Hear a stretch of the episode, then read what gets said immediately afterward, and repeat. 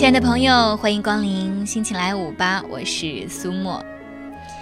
很多朋友呢在节目下方给我留言说喜欢听我讲故事，嗯，好像感觉我是那个呃儿童节目当中哈给小朋友讲故事的阿姨或者是姐姐。那没关系，我觉得嗯，人生从年轻到年老。都是一个故事，而我们也常常为到别人的故事去心动、去流泪，甚至去愤怒、去哭喊，而这些情绪也正正表明了灵魂的柔软，表明了我们是一个愿意被人感动，也愿意去关怀别人的人。所以，亲爱的朋友，那今天呢，苏沫照例再来跟你讲一个故事。当然，这个故事呢，并不是发生在我自己身上，而是最近我看杂志的时候无心翻到的。所以说啊，故事的魅力就在于此：一个人从另外一个人那儿听过来，然后把它写下来，再让更多人看到，而看到的这个人呢，又决定把它读出来，让更多更多的人听到。你不觉得这是一个非常完美的循环吗？好了，不多说，让我们进入今天这个可爱的故事吧。东京小酒吧，作者蔡澜。上次在东京影展，欧丁平导演的影片得了几个奖。日本合作公司的老板大宴客，吃完啊，还带我们去了一间小酒吧。进门，妈妈桑就笑脸欢迎。他身后是两位样子蛮漂亮的姑娘，二十年华。奇怪的是，长得一模一样。合作公司的老板解释说，这是妈妈桑的一对双生女儿。哦，一家人有母亲带两个亲生女儿开酒吧，这要是放在中国，绝对是非常非常罕见的。妈妈桑一杯一杯的倒酒，两个女儿忙得团团转。食物一盘盘的奉上，并非是普通的鱿鱼丝或草饼之类，而是做的极其精美的正式下酒小菜，非常难得。酒吧分为柜台、客座和小舞池三个部分。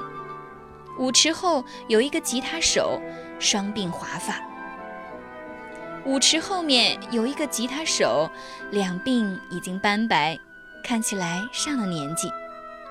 有了他的伴奏，这酒吧便与一般的卡拉 OK 有别，再不是干瘪瘪的电子音乐了。起初，大家还是正经的坐着喝酒和谈论电影。妈妈桑和两个女儿的知识面很广，什么话题都搭得上，便从电影岔开，渐进诗歌、小说、音乐。老酒下肚，气氛更佳，再扯到男女淋浴上去。无所不谈，两个女儿也轮流消失到柜台后，啊，消失回来了呢。同时出现的还有一碟热腾腾的清酒蒸鱼头。过了一会儿，再捧出一小碗一小碗的拉面，一人一口的分量，让客人暖胃。哎，来呀，唱歌去！妈妈桑拉了梁家辉上台，下一个则是卢宗华。是个职业歌手，他来了一首西班牙舞曲，大家便拍掌伴奏，已是专业水准了。在大家兴高采烈时，妈妈桑忙里偷闲，坐在角落的沙发上。我也随口便问起他：“你是怎么想到开这间酒吧的？”于是，这位妈妈桑便开始讲她动人的故事。我们一家四口过着平静的生活。我丈夫在银行里做事，很少应酬。回家后便给女儿辅导功课。吃完饭，大家看电视。就那么一天一天的日子过得好快。忽然有一晚，他没回家，第二天也不见影子。我们三个人到处打听，也找不到他的下落。后来接到警方通知。才知道，他去过一次酒吧，爱上了一个酒吧女，为了讨好她，最后连公款也亏空了。那女人当然是不想再见他，于是他便人间蒸发。丑闻一见报，亲戚们都不来往了，连他的同事和朋友，本来常来家里坐坐的，也从此不上门。整整一年呢，我们家里没有一个客人。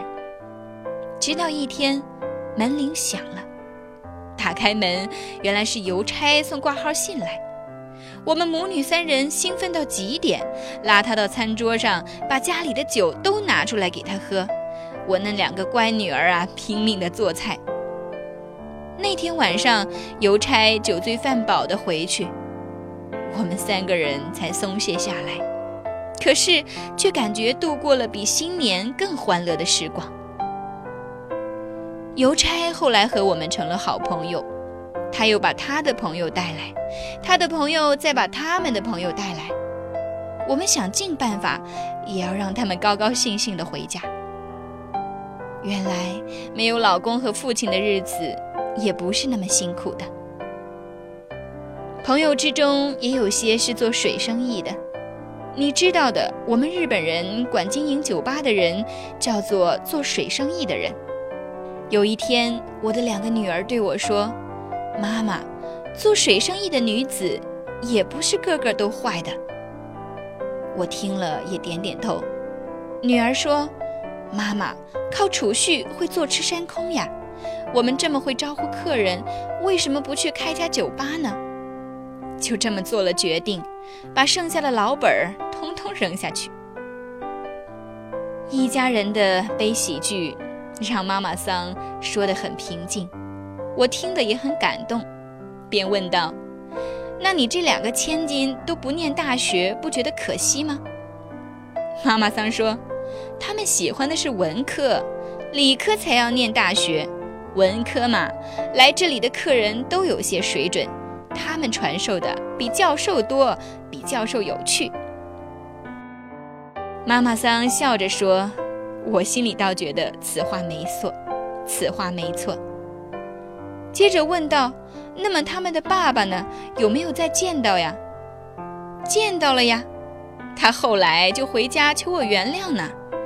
我用开酒吧赚到的钱替他还了债，但我向他提出一个条件，就是他一定要拥有一技之长，能自己为生，再来找我。”“哎，那后来他做到了吗？”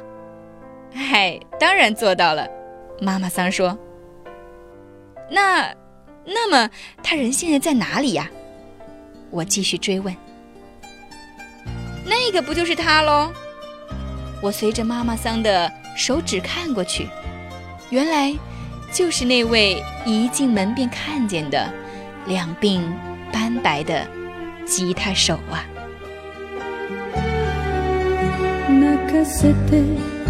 ください。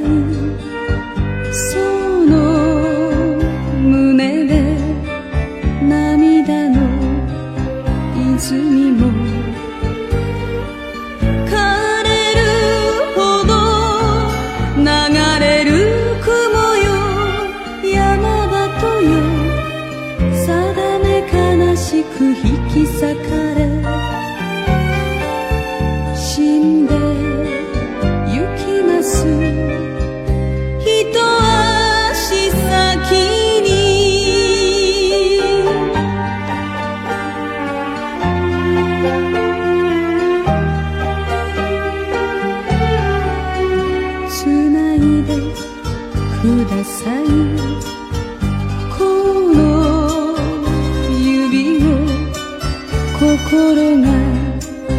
一。